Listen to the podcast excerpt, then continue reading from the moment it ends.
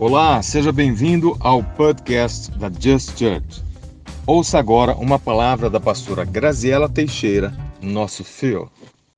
A gente está fazendo uma série e hoje é o terceiro dia, e como eu falei das outras vezes, esse tema que é um tema tão importante hoje em dia, que é o tema identidade, e que tem sido usado para construir ideologias na nossa cabeça, na nossa cultura, tem sido usado de uma forma tão deturpada, e ele é tão importante porque sem entender qual é a nossa verdadeira identidade, a gente pode passar a vida inteira e ter uma vida bem-sucedida, mas sem viver aquilo que Deus projetou para a gente. Mas esse não é um tema que a gente vai esgotar aqui, amém? É um tema que, assim como o pastor Marcelo falou, a nossa sugestão é que você anote, porque não só nessas mensagens, mas também nessas mensagens, contém muitos fundamentos e que o ideal é que você pare para estudar e rever e você consegue assimilar. Lembra daquela música que a gente cantou que quando no, quando o pão é partido, os nossos olhos se abrem e nós podemos reconhecê-lo? Toda vez que nós estudamos a palavra, é, é uma analogia do pão partido. Por isso que, à medida que você estuda as Escrituras, você recebe revelação de quem Jesus é. E isso é maravilhoso. E o que a gente vai fazer aqui hoje é isso. Eu vou partir o pão com vocês. E eu tenho certeza que Ele vai nos revelar um pouco mais de quem Ele é nas nossas vidas. Amém? E aí a gente, a gente falou de vários pontos. A gente falou das influências culturais o quanto elas já moldaram os nossos pensamentos e a forma como a gente se vê. A gente falou é, do plano de Deus desde o início, que quando Ele formou e criou todas as coisas, Ele nos criou para que fôssemos feitos e agíssemos e vivêssemos conforme a imagem e semelhança dele. A gente falou que Deus ele sempre tem um modelo das coisas então, desde o início, quando ele faz Adão e Eva e os coloca no jardim, o jardim era o protótipo daquilo que Deus queria fazer a partir da, da evolução, da multiplicação e do governo da, da humanidade, começando por Adão e Eva. Só que Adão e Eva falharam, lembra disso? E ele já tinha um plano que ele traria na plenitude dos tempos. A gente falou sobre isso. Jesus veio para modelar de novo o plano de Deus para nós, para que eu e você soubéssemos como é viver a imagem e semelhança de Cristo, mas agora em carne e osso. A Bíblia diz que Jesus se esvaziou de quem ele era. Quem ele era antes? Deus. Ele se esvaziou e se fez homem, assumiu carne e osso, coisa que Deus não tinha, para que a gente soubesse como era o plano de Deus de novo. Deixa eu te falar uma coisa: você não vai ser restaurado ao primeiro Adão. Eu e você vamos ser restaurados a partir do modelo de Jesus. A gente vai ver um pouquinho mais sobre isso. Só que a gente também veio construindo, e eu quero começar reforçando um pouco mais dessa ideia. A gente vem construindo um pensamento sobre as coisas que me atrapalham e te atrapalham de entender, de encontrar e de se apropriar da nossa verdadeira identidade. A nossa história é cheia de dores e de disfuncionalidades. Todos nós aqui carregamos disfuncionalidades familiares. E aí, ao longo da vida, para poder lidar com as nossas dores, a gente foi criando estratégias de enfrentamento para sobreviver. Só que Deus não quer que nós sejamos sobreviventes. Dá uma cutucada aí na pessoa e fala assim: você não é um sobrevivente. Você é um vencedor. E aí, sabe o que foi acontecendo? A gente foi pegando essas dores, essas experiências difíceis, as faltas que nós tivemos, e já já a gente vai falar um pouco delas. E a gente foi criando mecanismo, encontrando maneiras de ser, e aí a gente passou a adotar isso como a nossa identidade. Por isso que muitas vezes a gente fala assim: ah, você tem que me aceitar do jeito que eu sou, eu sou assim mesmo, e se você quiser me amar, é assim que vai ser. Quem já ouviu isso ou já fez isso? Vamos ver quem é corajoso aqui. Tem um corajoso dois, três, quatro. Por quê? Porque isso se torna, inclusive, uma fuga. Uma fuga e uma justificativa para que a gente não encare aquilo que a gente precisa encarar. Mas não tem outro jeito. Se você quer descobrir e você quer viver o que Deus tem para você sobre identidade, você vai precisar encarar essas verdades. Então vamos lá, lembra quando você era criança? Oh, tá pensa numa pessoa rápida, né? Focada. Eu sei que tem gente aqui que vai demorar um pouco mais para pensar, né? São muitos anos, né, Renato? Desculpa. É, quando você era criança, tudo que acontecia na sua frente se tornava o que para você? Fala comigo, o modelo. Se tornou a norma e se tornou normal. Então você cresceu com as ideias sobre si mesmo, sobre o mundo, sobre as pessoas, todas moldadas no ambiente em que você foi criado. Se você vem de um lar, por exemplo, de pais mais autoritários, exigentes, agressivos, toda figura de autoridade para você vai ter, a primeira percepção vai ser essa. Professores, líderes. E provavelmente você vai buscar um cônjuge que tenha essas características. Seja homem ou mulher. Porque é a ideia que você tem do que é normal. É a referência que você tem. Ou então você vai buscar alguém que é manso porque você pode dominar. Porque se você nasceu num ambiente em que os seus pais eram mais agressivos, controladores, se comunicavam de forma mais enérgica, ou você vai ser atraído por esse tipo, ou você vai ser atraído por aquele que vai se amoldar ao seu jeito de controle, de controle e dominância. E aí, à medida que a gente cresce, a gente vai olhando para as pessoas e para as nossas relações e a gente vai interpretando elas com as mesmas lentes. Mas na nossa história, não, não tem só exemplos de pais abusivos, difíceis. Na nossa história também tem exemplos de pais omissos, que simplesmente se ausentaram da educação e deixaram a gente crescer conforme a gente quisesse ou conseguisse. E muitas vezes, até com a desculpa de que é melhor assim e assim você vai aprender a se virar. Só que essa cultura de educação geralmente ela produz em nós um sentimento de independência e autossuficiência. Porque eu vou ter que aprender a cuidar de mim mesmo, eu vou ter que aprender a me virar. E sabe aonde isso vai afetar? Fala comigo assim, na minha identidade.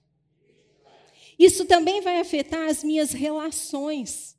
Porque eu vou ter dificuldade de criar alianças com as pessoas e eu vou ter muita dificuldade também de criar, muitas vezes, um relacionamento duradouro, de parceria, aonde um é, depende do outro.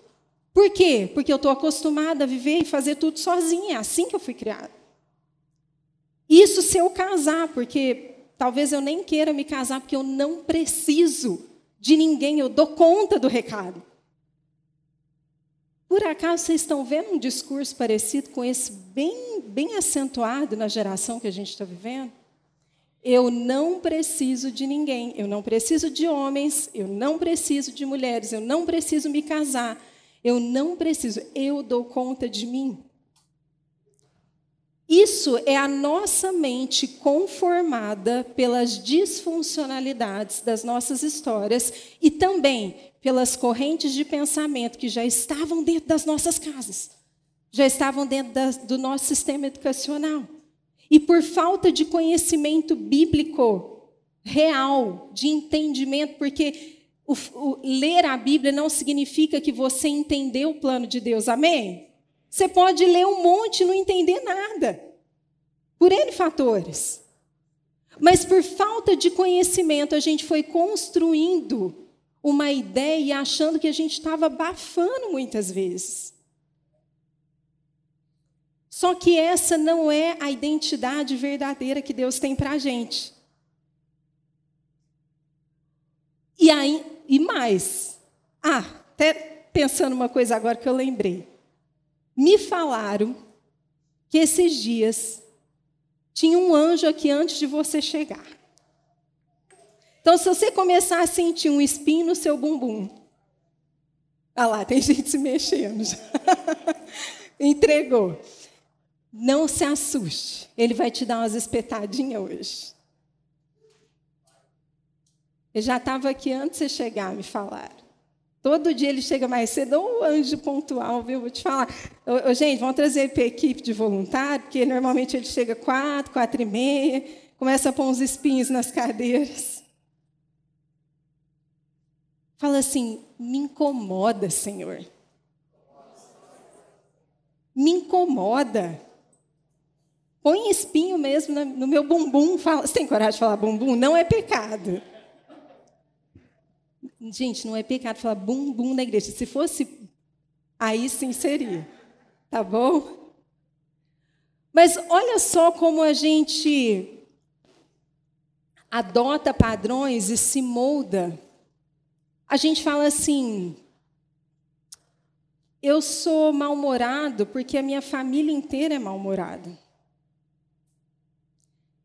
Aí alguém chega para você e fala assim: Nossa, você está sempre com esse olhar triste, desanimado. Ah, filha, não, não liga não, é porque lá em casa todo mundo é assim.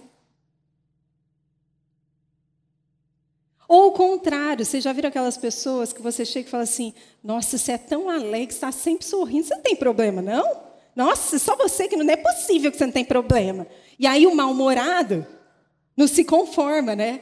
Porque ele fala assim: Como assim não tem problema? Nossa, que raiva que eu tenho dessas pessoas felizes.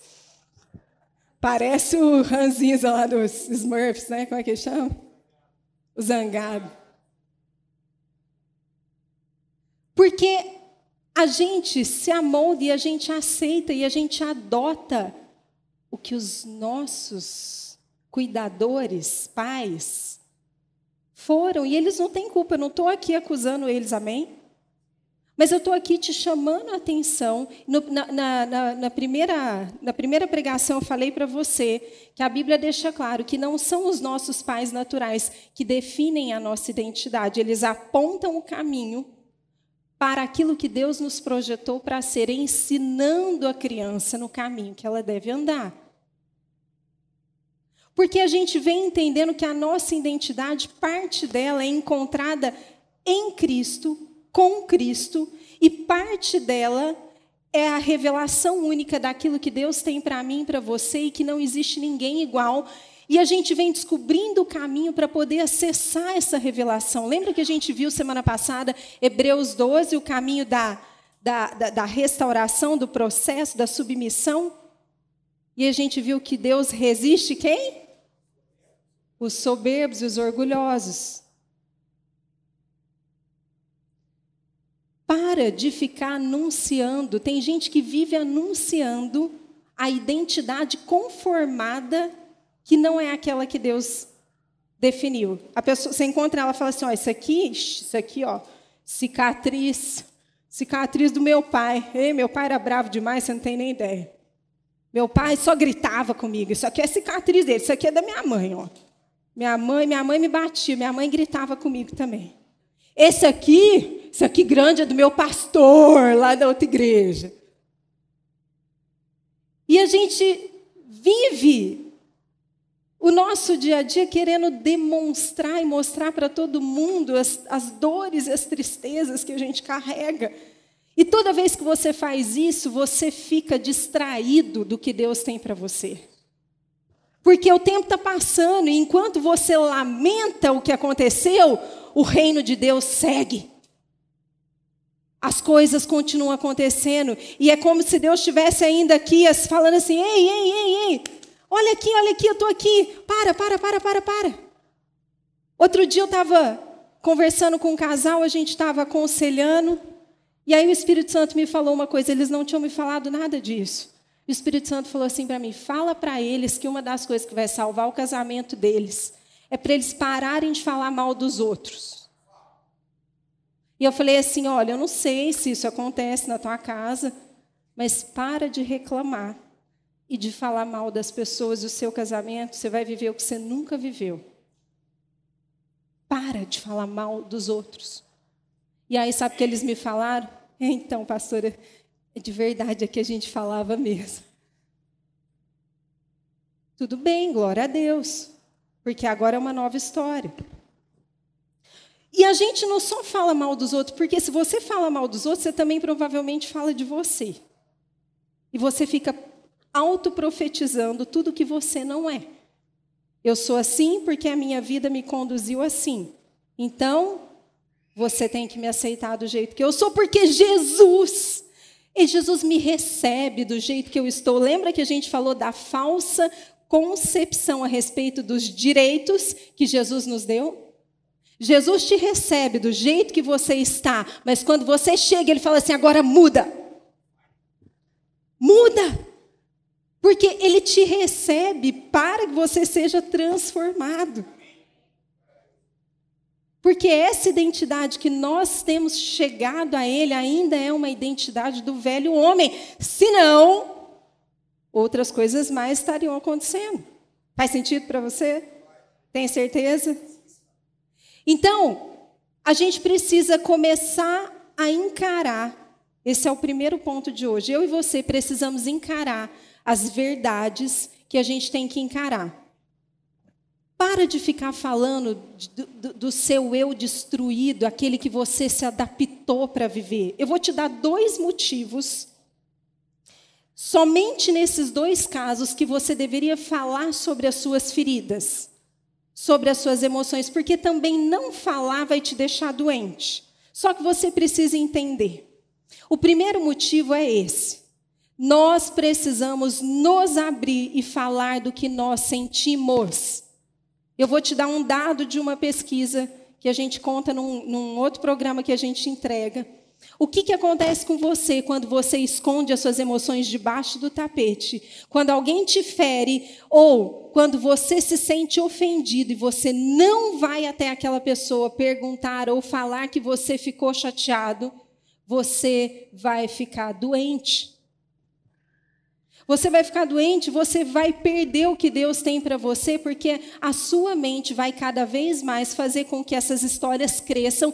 E a gente tem um inimigo que fica o tempo inteiro lançando setas e vendo em qual cabecinha ele acerta. Geralmente ele acerta naquelas que já estão propícias, as setas dele.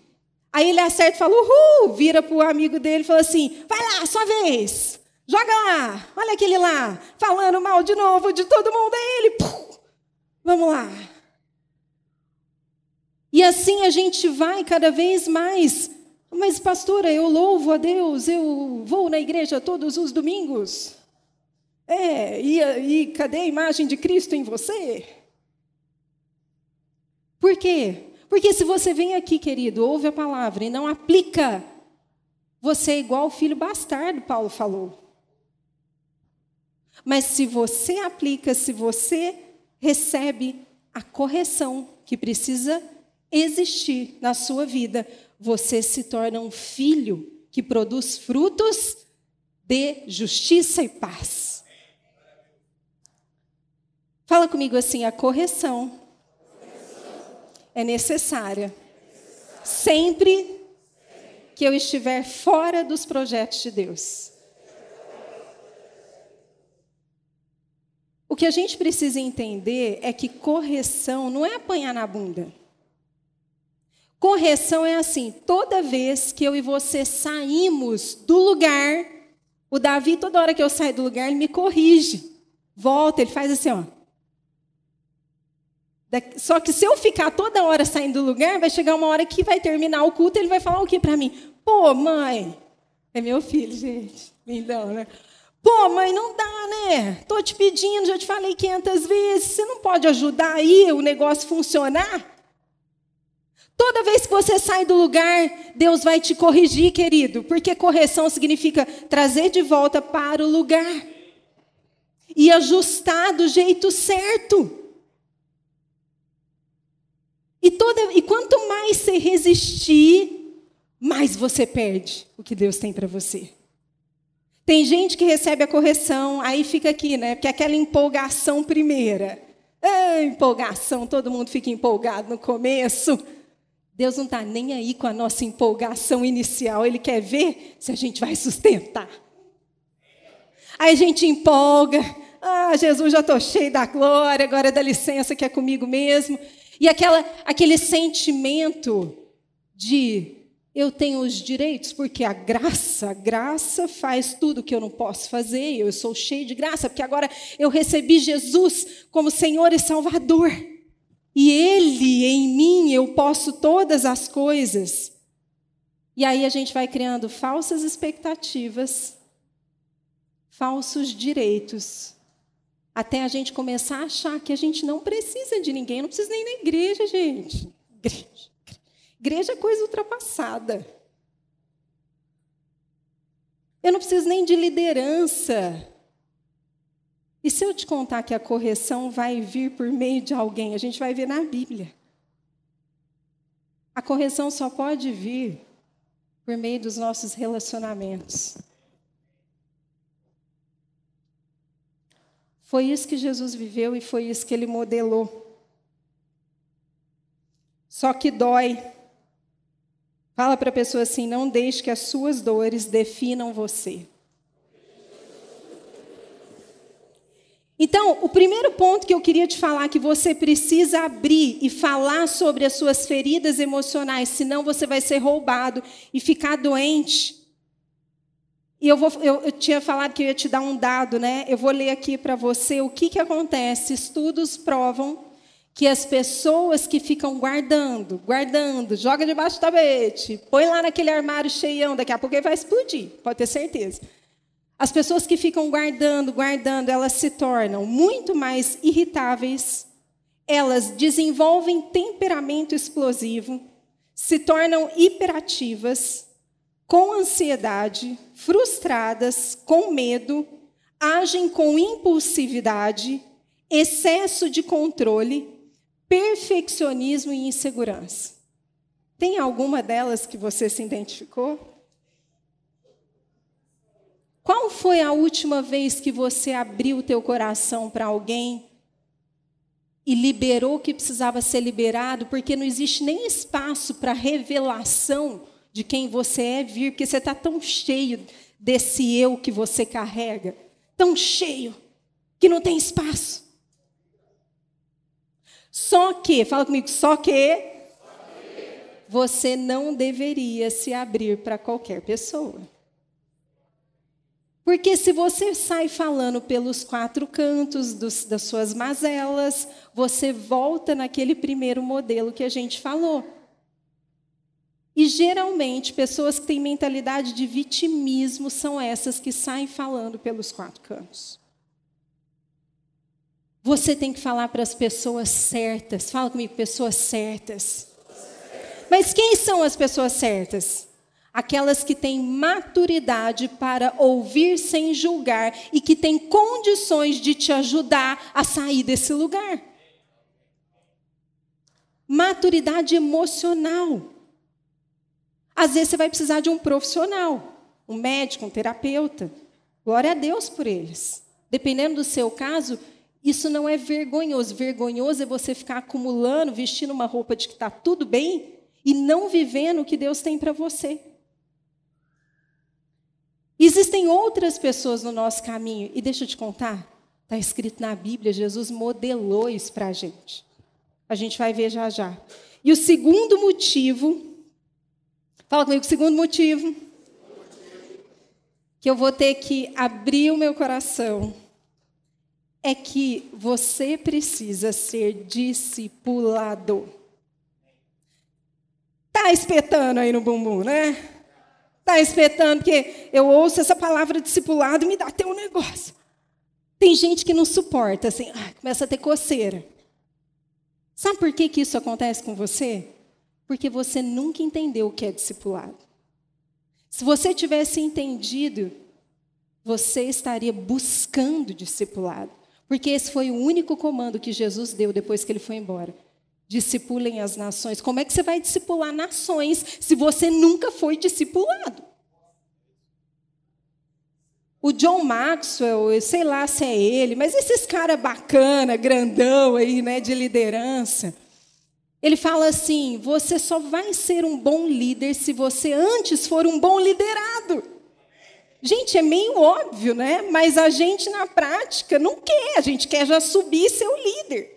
Pastor, eu fui líder de célula cinco anos e. Uhum. Quantas vezes você leu a Bíblia inteira? Ah,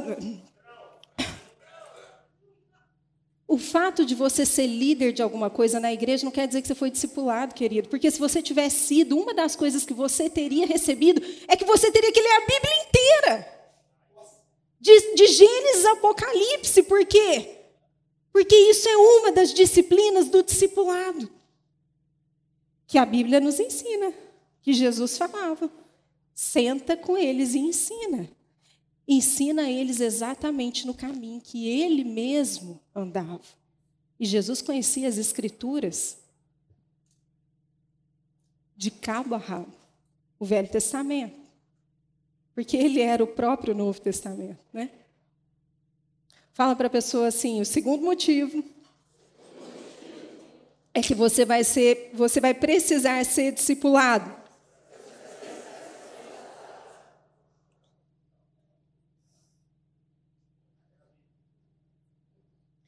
Amém, gente? Vocês querem? Olha lá, hein? Sei não. Vamos para a segunda parte para a gente caminhar aqui. Eu trouxe um texto, mas talvez eu fale no final. Então, o pessoal que está tentando me acompanhar, que acho que eu não segui nada da ordem, né? Lá está falando. Tudo bem, segura a onda aí. Abre comigo a sua Bíblia em Lucas 16. A gente, para a gente entender a nossa identidade, a gente precisa se identificar com Cristo. Nessa passagem, Jesus chama os discípulos. Vamos ler em Mateus 16.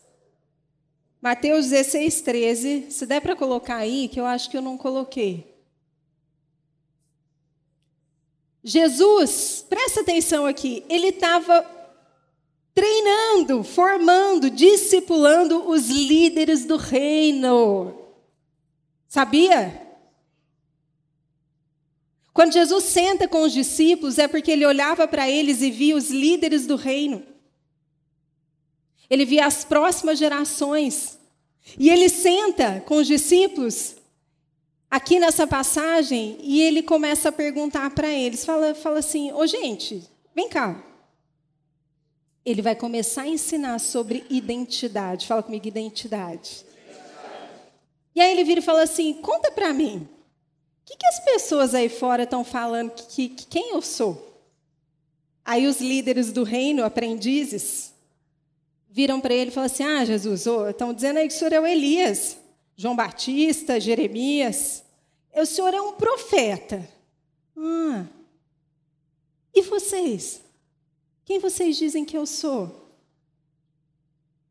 Eu não sei se você já parou para pensar, mas Jesus não está apenas buscando a resposta óbvia ou direta deles.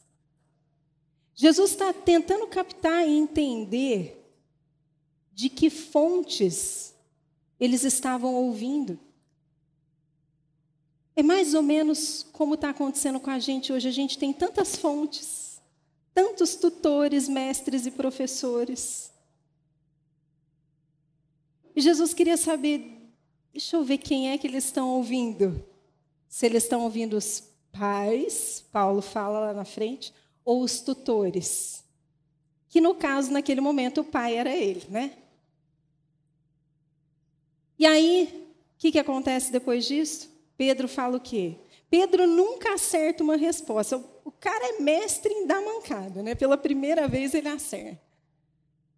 Pedro fala assim: Tu és o Cristo, ungido, o Messias, o que carrega a unção, fala comigo, a unção para a restauração. Aí Jesus vira para ele e fala assim: Pedro, olha para mim. Olha para mim. Deixa eu te falar uma coisa. Você não teve esse entendimento por você mesmo. Não seria possível isso. Foi o Pai que te revelou. Mas deixa eu falar uma coisa agora para você, para vocês, líderes em treinamento para o reino.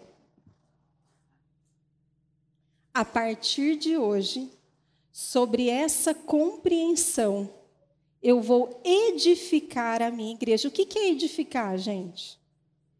Construir. Podemos usar essa, esse sinônimo, essa, esse significado? Sobre qual fundamento a igreja dele vai ser construída? Sobre a revelação da identidade dele. E sobre e a partir de agora você é pedra, sobre esta pedra eu edificarei a igreja. Você percebe? Tem, tem várias coisas acontecendo aqui. A primeira delas é o princípio da paternidade.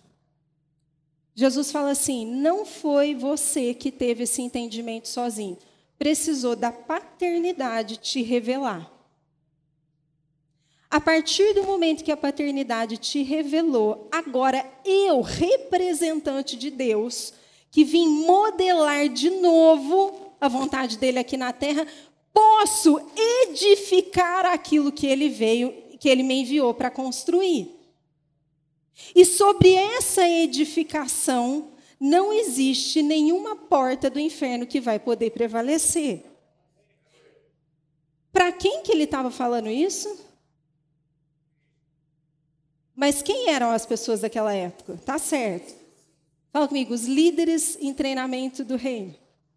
Eles estavam em treinamento. Eles ainda não eram líderes posicionados. Jesus está falando o seguinte: a partir de mim, junto com vocês, a gente vai começar o plano de Deus de novo. E eu vou te mostrar isso.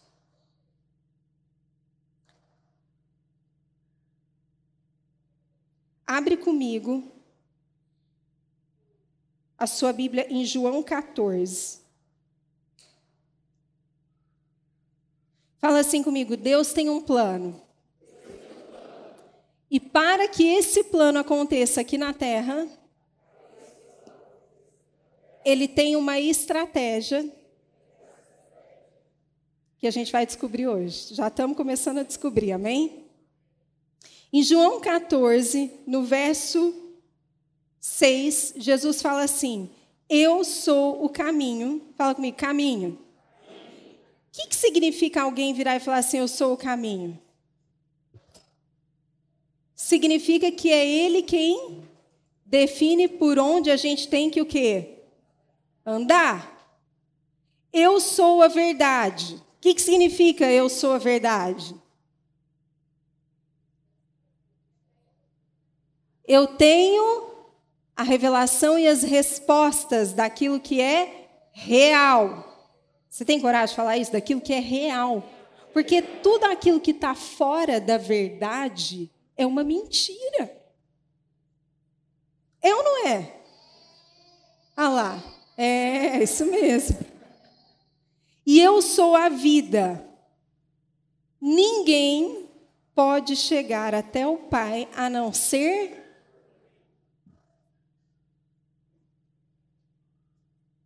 Não, mas a gente, agora que Jesus rasgou o véu, agora e ele falou, chamou Deus de Pai.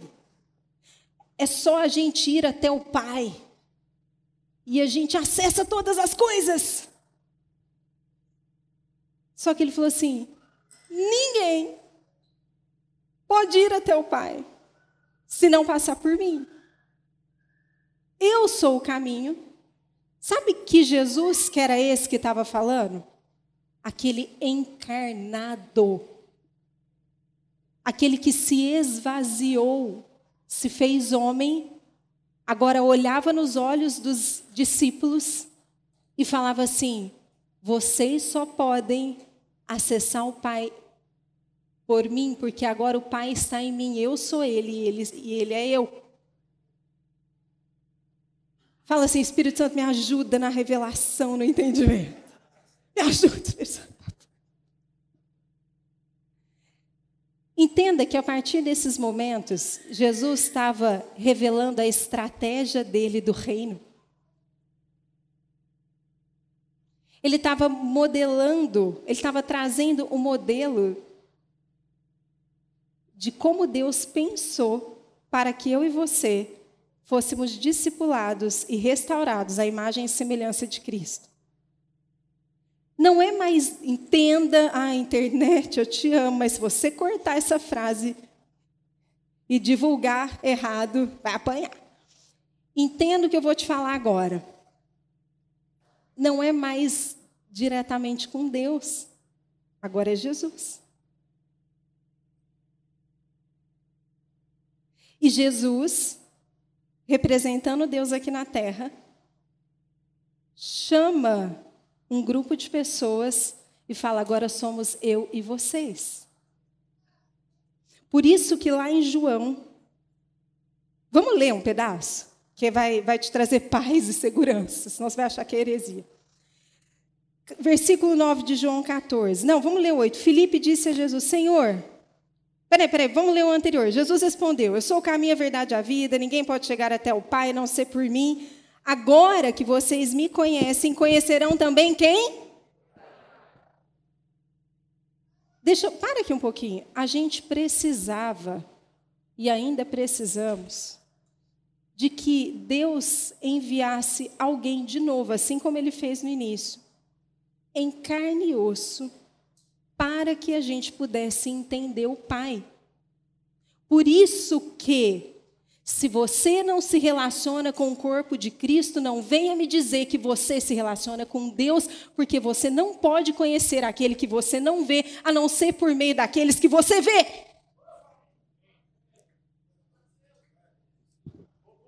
Essa é a estratégia desde o início. Continua lendo. Oito. Filipe disse a Jesus. Aí, né? Os discípulos ainda, precisando passar uns tempos com Jesus aí. Jesus acabou de falar, né? Você, vê só, você só vê o Pai, se você me vê e o Pai está em mim, eu estou no Pai. A gente é tudo a mesma pessoa. E Filipe disse a Jesus: Senhor, mas, o Senhor, está meio difícil de entender esse negócio. Vamos fazer o seguinte: mostra-nos o Pai. Porque se a gente acessar o Pai, a gente não precisa de mais nada. Jesus respondeu: Pô, Felipe, que decepção, cara. Faz um tempão que eu estou sentada aí na sua frente e você ainda não me conhece. Você ainda está esperando Deus descer em glória? Ele está aqui. Quem me vê também vê o Pai. Por que é que você me diz, mostra-nos o Pai? Será que você não crê que eu estou no Pai e que o Pai está em mim? O que eu digo a vocês, não digo em meu próprio nome. O Pai que está em mim é quem faz o seu trabalho. Creiam no que lhes digo, eu estou no Pai, o Pai está em mim. Se vocês não creem por causa das minhas palavras, pelo menos por causa dos sinais que eu faço. E eu vou contar um segredo para vocês. Eu só vim modelar porque quando eu for embora, aquele que também crer em mim vai fazer coisas maiores do que eu fiz. E aí o mundo vai olhar para esses e vai falar assim: estou vendo o Pai, estou vendo o Pai, estou vendo o Pai. Mas, fala comigo, mas, para chegar nesse estágio, vai ter que ter uns espinhos no bumbum. Fala assim, ai. E a, só que a gente, a gente quer pular partes. A gente se apropria das palavras de Jesus e a gente sai dizendo elas, porque agora temos o direito de fazer todas as coisas. E Paulo, gente, se você leu Paulo e nunca viu que ele só fala de paternidade e de discipulado, você nunca leu Paulo. E pensa num negócio espinhoso é ler as cartas de Paulo, né? Você pode até ler em pé, mas você vai sentir os trem. Ai. Porque Paulo depois de muito processo, em média oito anos sendo tratado, e você faz alguns anos, tem gente que está 30, mas não foi, mas tudo bem, tem gente que está dois e já quer subir na caixinha, né? Paulo, depois de, em média, oito anos sendo trabalhado, ele entende a revelação e ele fala assim: entendi. Sejam meus imitadores, como eu sou de Cristo. Não sou eu quem vivo mais, mas Cristo vive em mim. Só que cada vez que ele tinha esse entendimento, ele se tornava a pessoa mais humilde que existia na terra. Nunca levava as pessoas para ele. Semana passada eu falei disso. Tem gente que fala de si o tempo inteiro. Porque se apropria das palavras de Jesus antes do tempo. E sai dizendo que é o cara ou é a mulher mas simplesmente se apropriou de algo que ainda não é verdadeiro. Por isso, não cante se você não sente o que você está cantando. Os meninos sabem disso. Porque isso é falsidade, manipulação e muitas vezes bajulação, e Deus não aceita ser bajulado. Ele está procurando pessoas verdadeiras mas para você se tornar essa pessoa verdadeira, você vai ter que se deixar ser moído nas áreas que você precisa ser moído. Vamos terminar e eu vou te dar a última parte que tem a ver com essa estratégia. Lembra que eu te falei que Deus tem um plano? Mas eu e você não podemos ver o plano. Sabia disso? Se a gente pudesse ver o plano inteiro, sabe o que a gente ia fazer? a gente ia construir o plano do nosso próprio jeito. É ou não é? E a gente também não pode ver o plano, porque o plano está escondido. Fala comigo, escondido. Na estratégia dele de formação de discípulos. Abre comigo em Efésios 4, 10.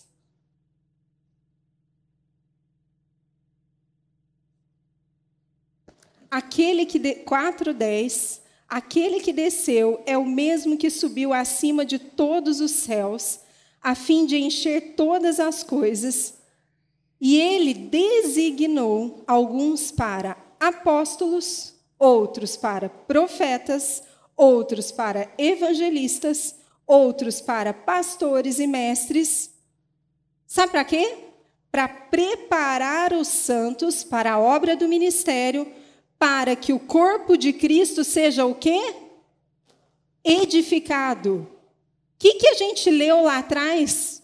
Jesus falando com Pedro e os discípulos? A partir de agora eu posso construir a revelação do plano do meu Pai, que é a igreja. E ela vai ser edificada sobre essa verdade de quem eu sou. E aqui Paulo está falando, para que esse corpo seja edificado e construído, ele deu dons que se distribuem em cinco tipos. Até que todos, para que, são esses dons? Ele vai deixar claro a finalidade, o propósito. Você gosta dessa palavra? Eu também. Então vamos usar ela até que todos alcancemos a unidade da fé e do conhecimento do Filho de Deus. Você quer conhecer o Filho de Deus? Você não vai conhecer sem o corpo. Te enganaram. E você não leu a Bíblia? Tem mais. Lembra que eu te falei que tem gente que se apropria das palavras de Jesus para poder pular etapas Mas repara que elas nunca chegam lá, de fato. Porque existem etapas, fala comigo, etapas. E cheguemos à maturidade, atingindo a medida da plenitude de Cristo. O propósito é que não sejamos mais como crianças, levados de um lado para o outro pelas ondas. Gente, essa Parece que o cara está falando dos dias de hoje, não parece? Pelos modismos, pelas ideologias e correntes de pensamentos. tantas coisas para a gente acessar na internet, nem jogados para cá e para lá por todo vento de doutrina e pela astúcia e esperteza de homens que induzem ao erro. Antes, seguindo a verdade, em amor, cresçamos em tudo naquele que é o cabeça, Cristo, e dele todo o corpo ajustado. Lembra que correção significa ajuste? Se você parar para estudar cada palavra, cada pedaço só nessa passagem, você vai encontrar todas as pregações que eu fiz aqui nas três semanas.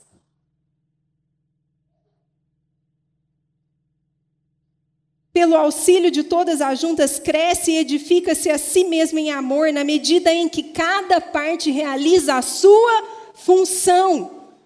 Isso, o que eu vou te falar agora não é pregação de pastor que encher a igreja. O que eu vou te falar agora é a verdade do que está escrito, mas enquanto você não se alinha, além de perder a sua identidade verdadeira e o seu destino, você não ajuda o corpo de Cristo a amadurecer. Você tem responsabilidade nisso.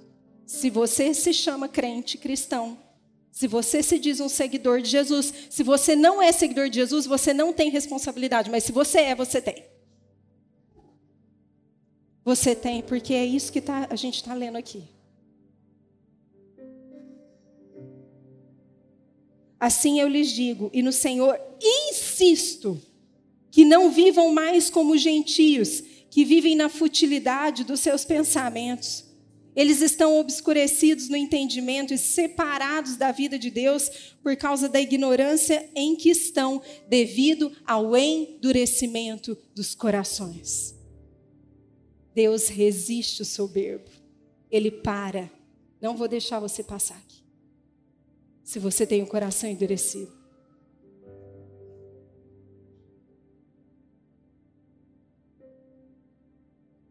Fala comigo, Deus tem um plano que contém uma estratégia. Sem essa estratégia, não tenho como descobrir a minha identidade. Sabe onde a sua identidade está escondida? Ela não está nos tutores, nem nos professores. Ela está escondida nos pais da igreja que carregam os dons de Cristo. Porque é isso que a gente leu. São eles que edificam o corpo até que alcancemos a maturidade, a medida da plenitude de Cristo, ou seja, até que consigamos revelar, expressar quem Deus nos fez para ser em Cristo. Sem essa estratégia, a gente vai continuar sendo criança, levado de um lado para o outro e achando que está maduro. Deixa eu te contar, idade não significa maturidade. Tem muita gente jovem muito mais madura que gente que já está com o cabelinho branco. Maturidade só se alcança por meio de processo de submissão e discipulado.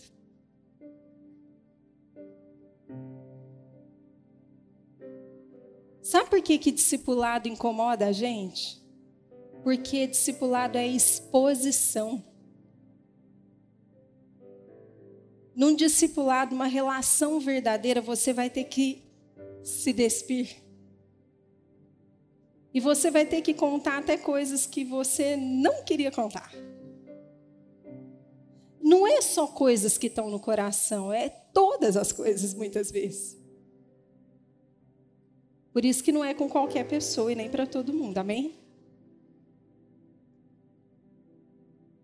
Mas discipulado é exposição. Você vai ter que ser vulnerável. Você vai ter que abaixar a guarda.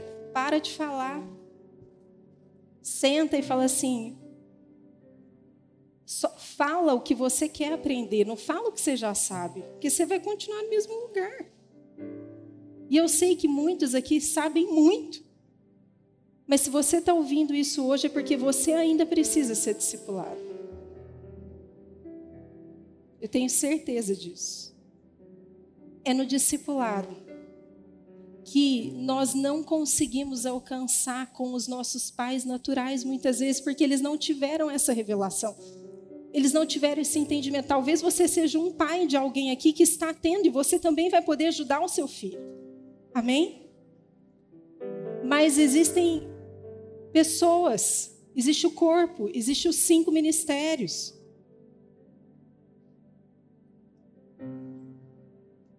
Que graças a Deus, Deus também tem restaurado a maturidade e o entendimento para aqueles que já foram posicionados nos cinco ministérios, para que eles também amadureçam e cresçam e possam fazer este papel. E lembra que eu te falei que Deus quer a sua descendência? Você precisa acelerar. Deus, o Dr. Dom que fala, Deus tem pressa. Deus tem pressa, Ele está com pressa. Por isso que eu e você, a gente precisa se posicionar. Você lembra da história de Jacó? A Bíblia é cheia de histórias que vão modelando a forma como Deus pensa, que vão contando para a gente, para a gente entender, não é? Jacó era um cara que Deus tinha planos, ele é da descendência de Isaac, ele é filho de Isaac. Só que, à medida que ele foi crescendo, depois que ele nasceu, ele seguiu por uma identidade que não era aquela que Deus tinha para ele. Ele foi conhecido como o enganador. Ele enganou o pai e ele enganou o irmão para roubar o direito da primogenitura. E aí, depois disso, ele viu que ele tinha feito besteira, ele já sabia, ele fez consciente, mas ele, inclusive, ele tem que mudar de cidade, ele tem que sair.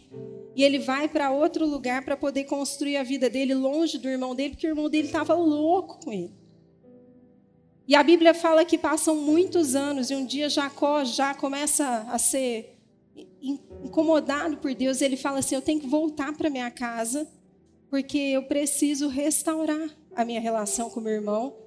Ele precisa me perdoar. E aí ele junta as esposas, ele tinha duas esposas, os filhos, ele era muito rico, inclusive porque ele roubou a bênção e o direito do irmão. E ele pega toda a riqueza dele e eles começam a viajar para chegar naquele outro lugar.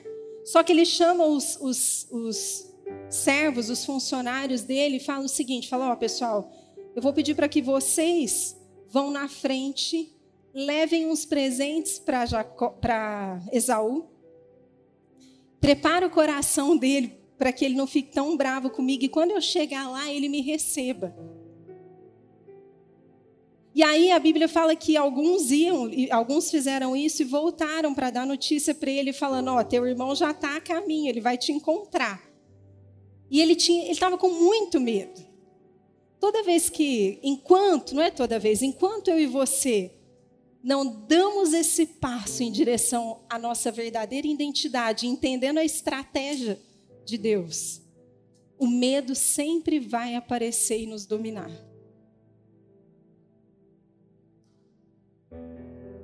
Talvez o medo para você não seja o medo de se expor, fazer algum trabalho, mas é o medo de ser discipulado.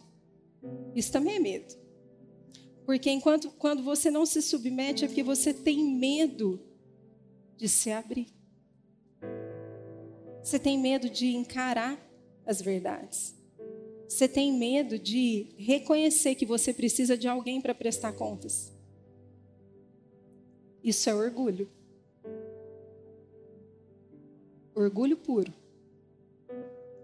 E aí Jacó, ele, a Bíblia diz que ele continua e ele fica com mais medo quando ele recebe a notícia de que o irmão dele está vindo.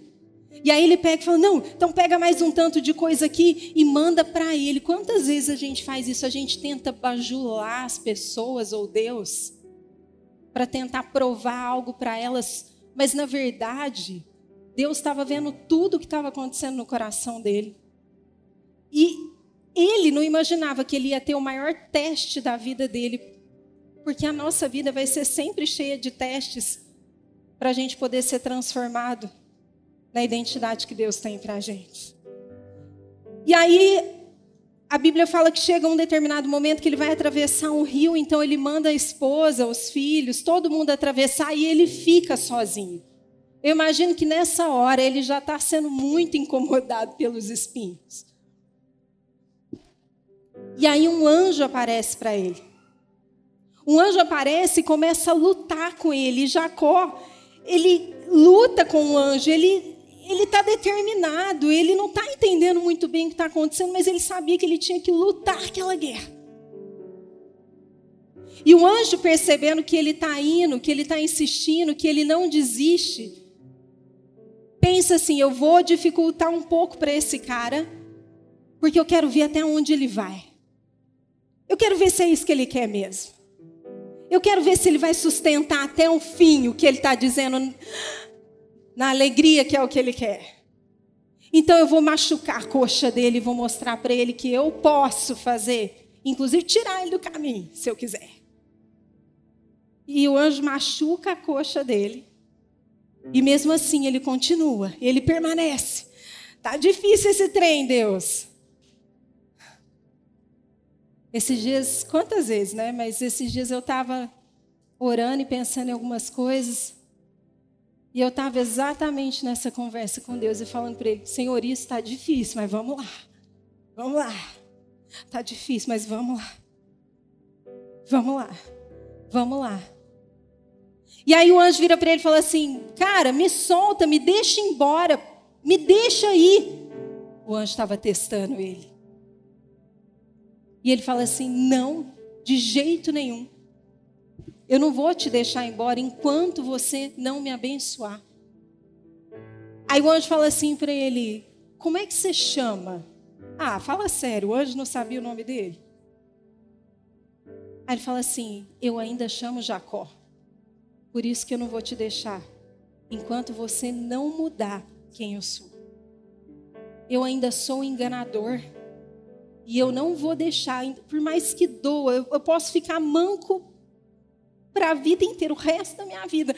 Mas eu só vou te soltar quando você transformar a minha identidade na identidade que eu sou de verdade. Aí o anjo vira para ele e fala assim: Uau, agora sim você foi aprovado. Ele fala assim: Você não vai mais chamar Jacó. Você vai chamar Israel. Desse homem nasce uma nação, gente. Sabe o que significa Israel? Vou falar todos os significados aqui, porque eu sei alguns de cor. Mas eu quero te falar todos.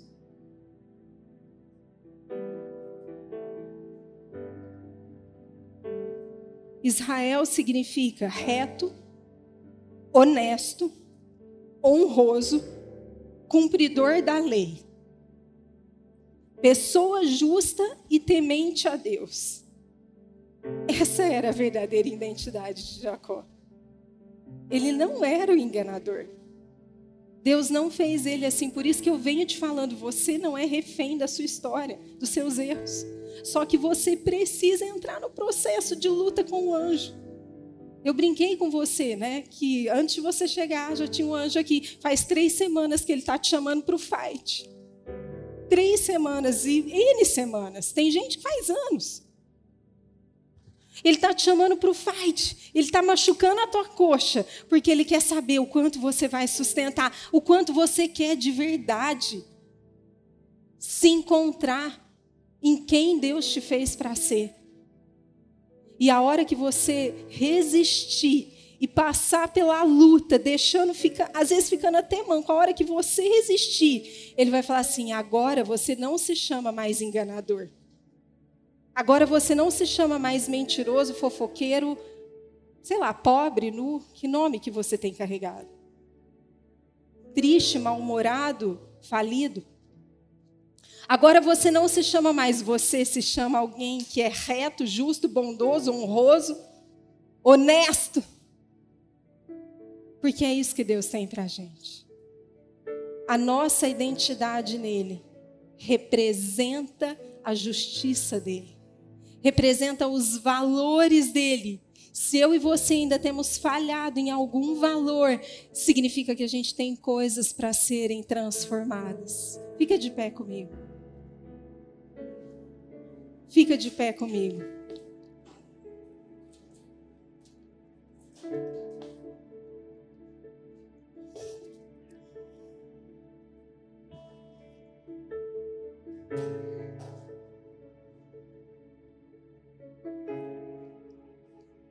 Você e eu, a gente está vivendo num tempo tão estratégico, gente.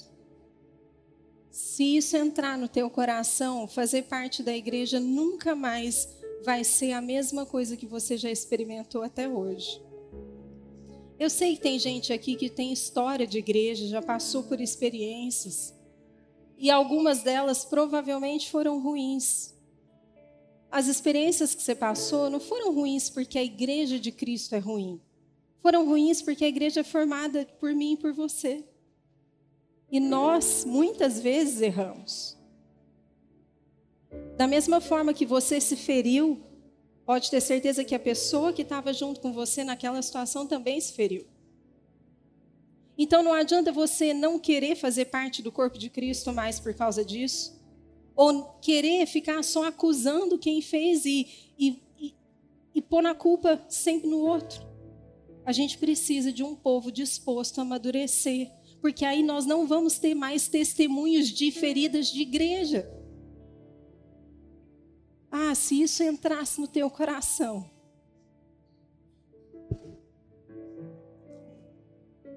Eu sei que você está desesperado para viver uma vida abundante, diferente, vitoriosa, sei lá. Talvez você esteja doente, talvez seu casamento está terrível, você nunca teve uma experiência com Jesus. Eu não sei. Porque todos nós estamos vivendo coisas difíceis, o mundo está difícil.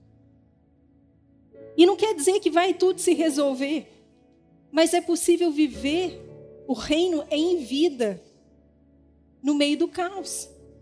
E eu sei que você está aqui porque você está buscando isso. Só que você precisa decidir que você quer amadurecer porque a igreja de Cristo ainda é falha, porque eu e você somos meninos. Ficamos ofendidos com tudo e toda hora. Gente precisa amadurecer, a gente precisa crescer, a gente precisa aprender, a gente precisa se desenvolver. Nós precisamos uns dos outros de verdade. Nós precisamos nos submeter uns aos outros. Nós precisamos nos deixar ser moldados.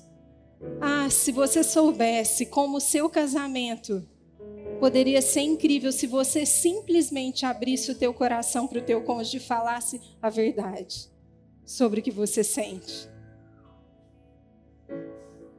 Se seus filhos pudessem ouvir a verdade, a gente não teria uma geração depois da gente crescendo como a gente cresceu, todo disfuncional.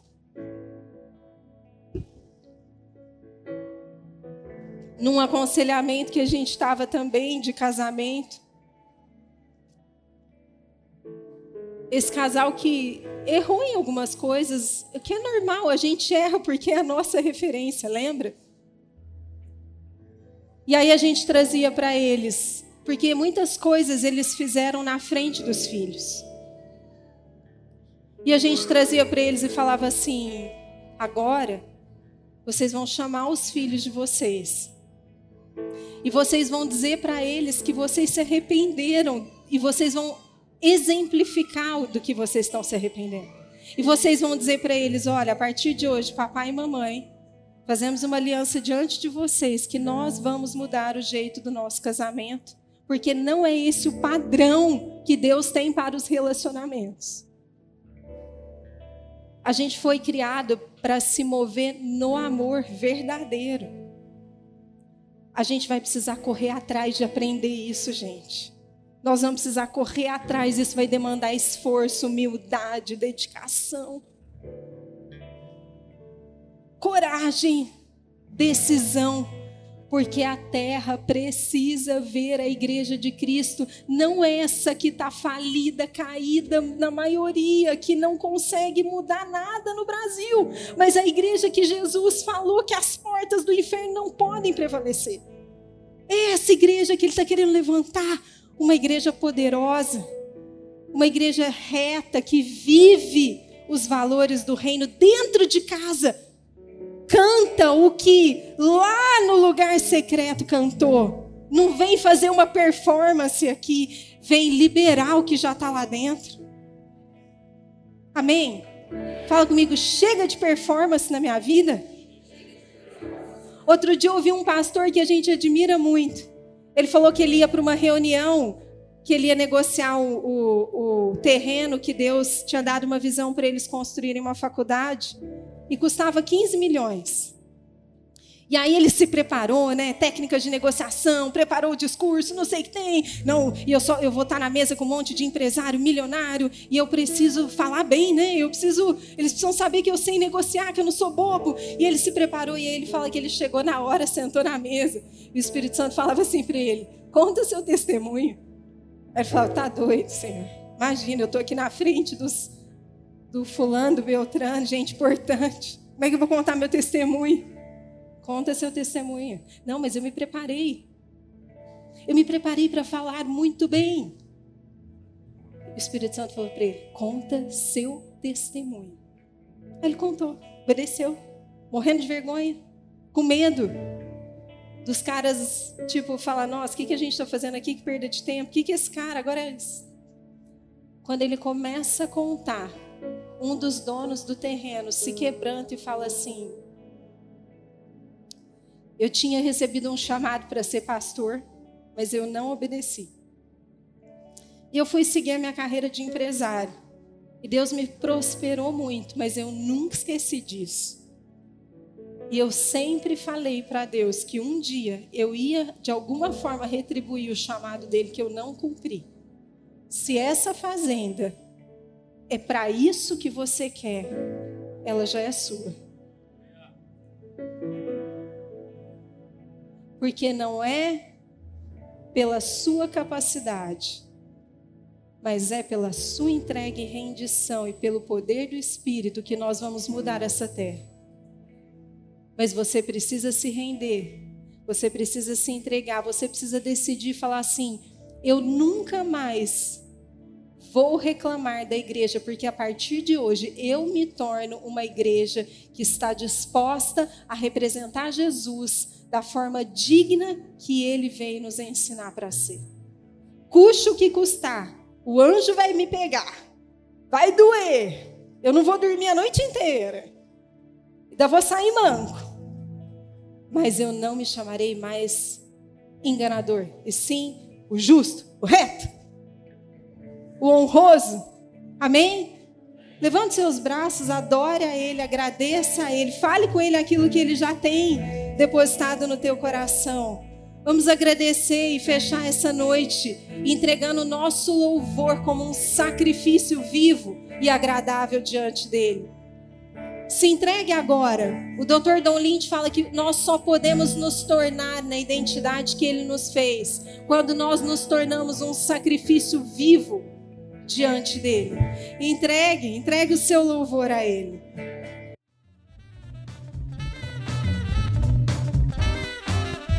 Muito obrigado por acompanhar. Continue ouvindo e sendo edificado aqui no nosso podcast ou através do nosso YouTube. Lembre-se de compartilhar com seus amigos e sua família. Deus o abençoe.